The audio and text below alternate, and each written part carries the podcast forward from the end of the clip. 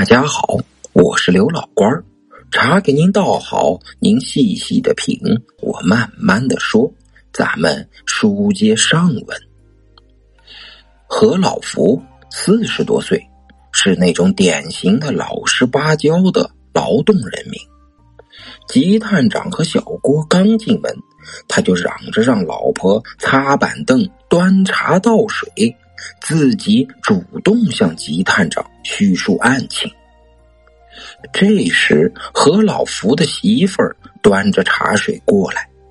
他动作迟钝的给吉探长和小郭倒上，又僵硬的拜了个万福，离开了。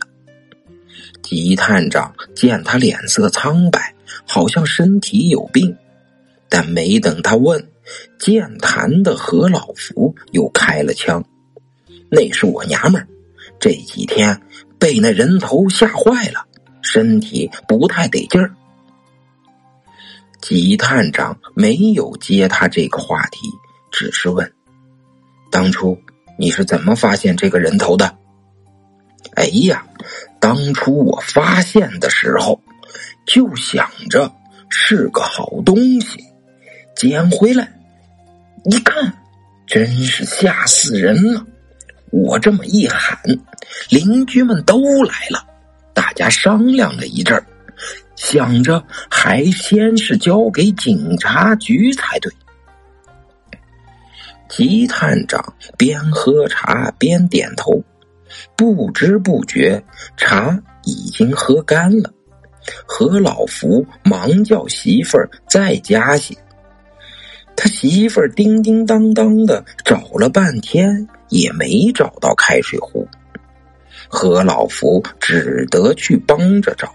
却发现家里已经没水了，连忙陪着笑解释道：“这几天附近的水站出了些毛病，打不出水了，实在对不起呀。”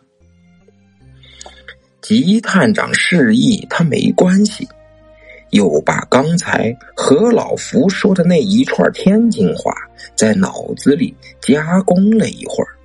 就带着小郭离开了这个简陋的小屋。接下来去哪儿呢？小郭一溜烟小跑的跟在吉探长身后问道。吉探长嘴里吐出三个字儿：“吕祖堂。”吕祖堂是座道观，当家道长叫任立奎，只有三十出头。法号义尘，长得精神潇洒，倒有点像画像上的吕洞宾。他见吉探长进来，却傲慢的坐在那里一动也不动。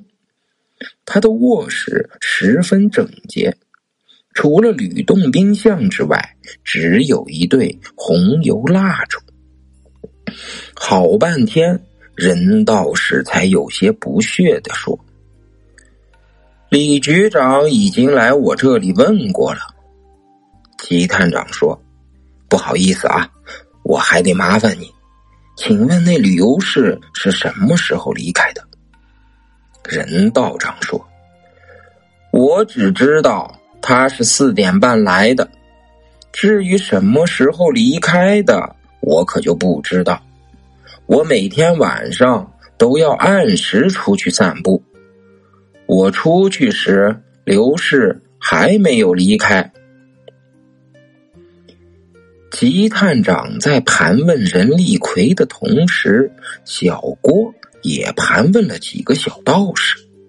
出来和吉探长对照后，发现道长没有说谎，而且他在当晚九点就回来了。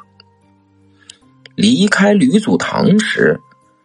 小郭发着牢骚道：“那个道士也太傲慢了，一直坐在蒲团上，也不出来送送我们。”吉探长耸耸肩，有些无奈的说：“得了吧，刚才他还让我一直站着问话呢。”小郭有些期盼的望着吉探长说：“接下来呢，应该去那个地方了吧？”吉探长露出了少有的得意表情。走，时间不早了，咱们去吃好吃的去。说罢，大步朝前走去。